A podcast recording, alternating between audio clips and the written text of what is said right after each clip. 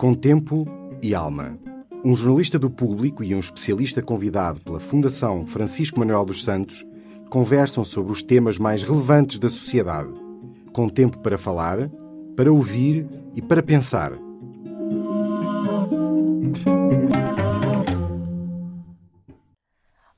Meu nome é Margarida David Cardoso, sou jornalista da secção de Sociedade do Público e tenho comigo o professor Jorge Pereira da Silva, eh, que para além de diretor da Faculdade de Direito da Universidade Católica de Lisboa, é especialista em Direito Constitucional e Direitos Fundamentais. Obrigada, professor, antes de mais por, eh, por ter vindo.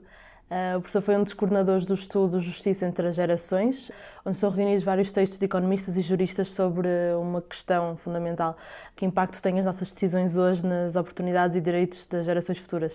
O professor começava exatamente por fazer esta pergunta: hoje, que impacto temos nós na, na qualidade de vida de quem vem, da geração que vem a seguir? Temos muito impacto, temos muitíssimo impacto, eh, e essa é uma das razões eh, que justificam este estudo desde a década de 70 do, do século passado, quando a humanidade se foi apercebendo da tragédia ambiental que estava a ocorrer em muitas partes uh, do globo, que este tema da justiça entre as gerações tem ganhado uh, relevo.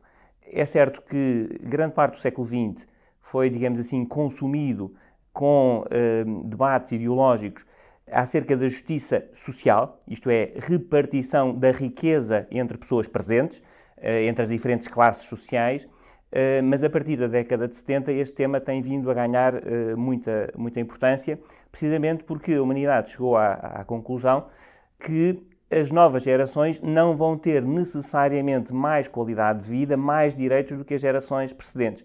O que é uma novidade em termos históricos, porque, de facto, desde praticamente o Renascimento, que nós vivemos numa lógica de progresso contínuo.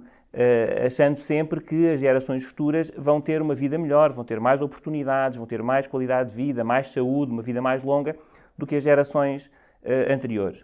Uh, e a questão ambiental teve, de facto, o, o enorme mérito de chamar a atenção para este facto que é não está garantido que as gerações futuras venham a ter uma vida com mais qualidade, com mais direitos do que a geração presente. Há um enorme um, fardo ambiental que é transmitido às gerações futuras. Uh, é claro que em, desde a década de 70 muitos progressos foram feitos no, no domínio ambiental, mas entretanto novos domínios uh, surgiram e passaram também a ser lidos a esta luz.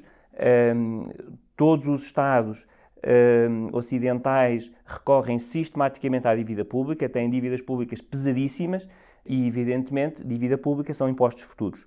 Por outro lado, a inversão da pirâmide demográfica gerou um problema muito substantivo nos sistemas de segurança social eh, e, portanto, aqui também há o receio de que as novas gerações não possam beneficiar dos mesmos direitos que as eh, gerações atuais e por aí fora. Quer dizer, eh, estes são apenas alguns dos tópicos.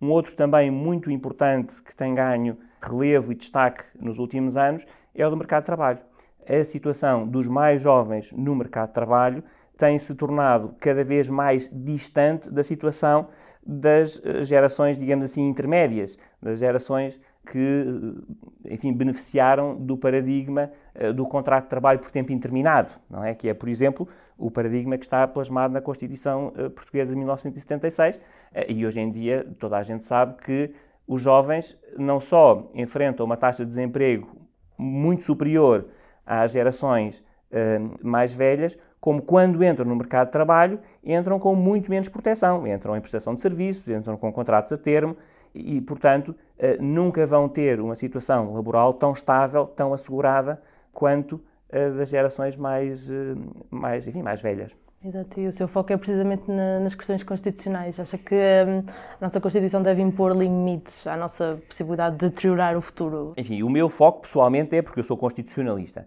mas uma das preocupações que nós tivemos neste livro foi cobrir as diferentes áreas e, portanto, eh, não temos apenas juristas, temos alguns juristas e alguns constitucionalistas, como é evidente, mas temos também, como disse, eh, temos economistas, eh, temos engenheiros, temos um filósofo porque este problema é um problema de facto transdisciplinar, não é um problema jurídico. Eh, eu sinto-me naturalmente mais à vontade para equacionar o problema enquanto problema constitucional, mas evidentemente que na área financeira, na área ambiental, na própria área da teoria política é necessário outros contributos de outras áreas. Mas já que me pergunta, uma das questões mais debatidas, ou porventura que devia ter sido mais debatida, era precisamente a da introdução na, no texto constitucional de limites à dívida e ao, e ao déficit. Eu tenho aí uma posição que, confesso, é relativamente isolada, uh, porque defendo que esses limites devem ser introduzidos. Há algumas dificuldades, digamos assim, de técnica jurídica na introdução desses limites, mas nós temos que perceber qual é a função da Constituição. E a função da Constituição é limitar o poder, é evitar o abuso do poder. E limita-se o abuso do poder, garantindo os direitos fundamentais das pessoas e, por outro lado, separando o poder, separando as diferentes funções, para que ele não esteja todo concentrado nas mesmas mãos, para que os mandatos dos governantes não sejam mandatos longos. Portanto, e eu creio que, de facto, a Constituição não assegura que não haja abuso de poder quando se trata de uh, recorrer à dívida pública. Repare, um governante tem um mandato de quatro anos. Uh, um deputado, um, um ministro, um primeiro-ministro. Mas durante esses quatro anos pode contrair dívida pública que vai ser, que ser paga daí a 10, 20, 30 anos. Se isto puder ser feito sem qualquer restrição, naturalmente ele pode ganhar as eleições seguintes à conta de dívida que atira para o futuro. E nós temos vários exemplos de decisões que, sendo ou garantindo proveitos imediatos em termos eleitorais ou, uh, ou até em termos orçamentais, por exemplo, para, para equilibrar um orçamento, vão gerar depois um problema de, de médio e longo prazo muito significativo. E repare, quer dizer, há inclusivamente um problema de legitimidade política, porque em democracia a maioria prevalece sobre a minoria. Mas se não houver qualquer restrição em termos orçamentais naquele período em que o governante está em funções, ele tem a possibilidade de tomar decisões que vão não apenas prevalecer sobre a minoria presente, mas sobre as maiorias futuras, que vão ficar condicionadas nas suas opções, porque, antes de mais, tem que fazer face aos encargos que foram assumidos nas governações anteriores. E, e, portanto, há maiorias presentes que vão prevalecer sobre maiorias futuras. E, e, portanto, eu acho que é fundamental perceber que a função da Constituição é limitar o poder e tem que limitar o poder precisamente onde se vão verificando abusos. E eu acho que a crise portuguesa é um excelente exemplo de que no passado houve abusos muito significativos e, e não são legítimas decisões que, para ter proveitos imediatos, depois prejudicam aqueles que são os, os nossos sucessores. É? Fazemos política a curto prazo. Falava, referia-se a uma questão de imensa Ouça, glorificação A nossa época é, de facto, a época da glorificação do presente. Eu já agora, no domínio político, posso-lhe também uh, chamar a atenção para um debate que ocorreu no, no Reino Unido a propósito do Brexit, em que claramente as gerações mais novas tinham uma posição diferente das gerações mais velhas e, e naturalmente, serão as gerações mais novas que, que terão que gerir a saída da, da, União Europeia, que terão que viver com a saída da União Europeia durante a maior parte da sua vida ativa, da sua vida adulta, da sua vida profissional. E, portanto, nós não podemos presumir que efetivamente todas as gerações têm os mesmos interesses, os mesmos objetivos, eh, ou que as gerações mais velhas participam politicamente votando a pensar não apenas nelas, mas também nos seus filhos e nos seus netos. Isso foi de facto muito interessante ver, ver que as gerações mais velhas, no caso uh, do Brexit, uh, votaram de acordo com aquilo que era a sua convicção, de acordo com uh, um certo saudosismo relativamente a um suposto período áureo de independência e de, e de prosperidade económica do Reino Unido, que neste momento já não existe.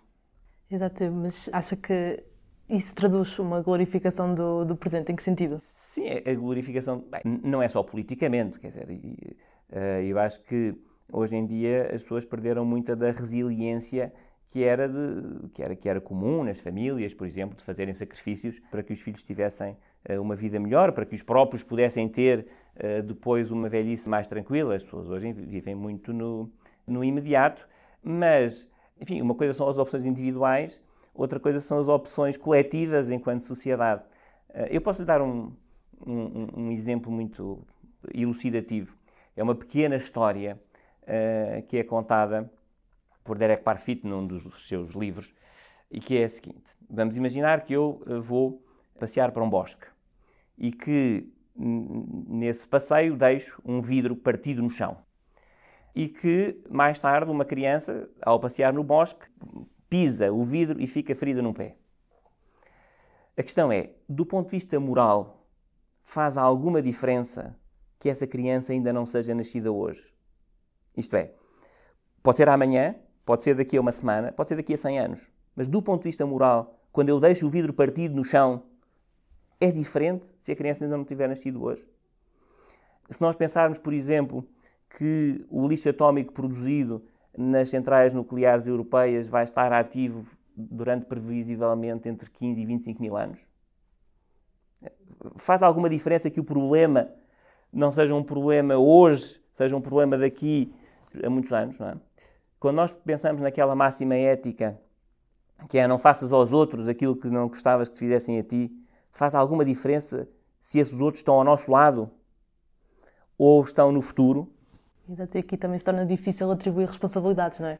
Repare, de certa forma é mais grave quando as pessoas estão no futuro. Porque as pessoas que estão ao meu lado podem se defender. E quem está no futuro não se pode defender. Não é? as gerações futuras não votam nas eleições. E, portanto, não podem na maior parte dos casos, não podem defender as suas opções, nem podem responsabilizar quem tomou as opções que as vão prejudicar. Nós sabemos que os ciclos políticos são relativamente curtos, eh, enfim, quatro anos, oito anos. Agora a chanceler alemã, eh, enfim, parece que vai além disso e, tem essa capacidade, essa longevidade, mas mesmo assim são muito curtos. E, e nesta questão da responsabilidade entre gerações, há, digamos assim, há ciclos que são mais longos, como no caso do ambiente, há ciclos que são mais curtos, como no caso da segurança social ou da dívida pública. E, portanto, há aqui vários ciclos, uns mais longos, vários lapsos temporais, uns mais distendidos, outros menos distendidos. Mas uh, eu acho que é fundamental que uh, as decisões públicas, as decisões políticas, sejam também avaliadas neste tempo longo, é? numa escala temporal mais alargada. Essa é, aliás, a ideia que está por detrás de um princípio de sustentabilidade. Muitas vezes esta questão da justiça entre gerações ou dos direitos das gerações futuras aparece também formulado sob esta designação princípio de sustentabilidade. Uma decisão só é válida se ela se puder manter ao longo do tempo e ser justa aos olhos daqueles que uh, a vão acompanhar, daqueles que vão sofrer os seus efeitos, daqueles que vão também beneficiar com, hum, imagine, na construção de uma, de uma infraestrutura, de uma grande infraestrutura.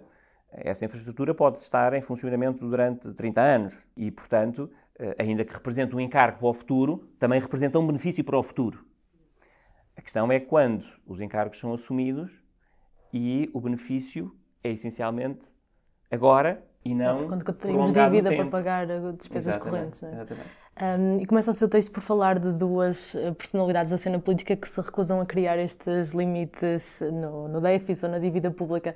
Acha que neste momento não temos condições da nossa democracia, nos nossos protagonistas políticos, para criar estes limites? Em termos, em termos muito práticos, não, porque uh, era necessária uma revisão constitucional uh, e as revisões constitucionais, a experiência diz-nos que em Portugal pressupõem acordo entre os maiores partidos políticos, entre o PS e o PSD. E, portanto, neste momento, uh, após a crise financeira, eh, os partidos, eh, os nossos partidos do centro afastaram-se eh, para, no sentido do, não estou a dizer que sejam extremistas, mas afastaram-se do centro e uns mais para a direita, outros mais para a esquerda, estão mais perto das franjas do que, do que do centro. E, portanto, não há condições políticas rigorosamente nenhumas para que se faça uma revisão constitucional.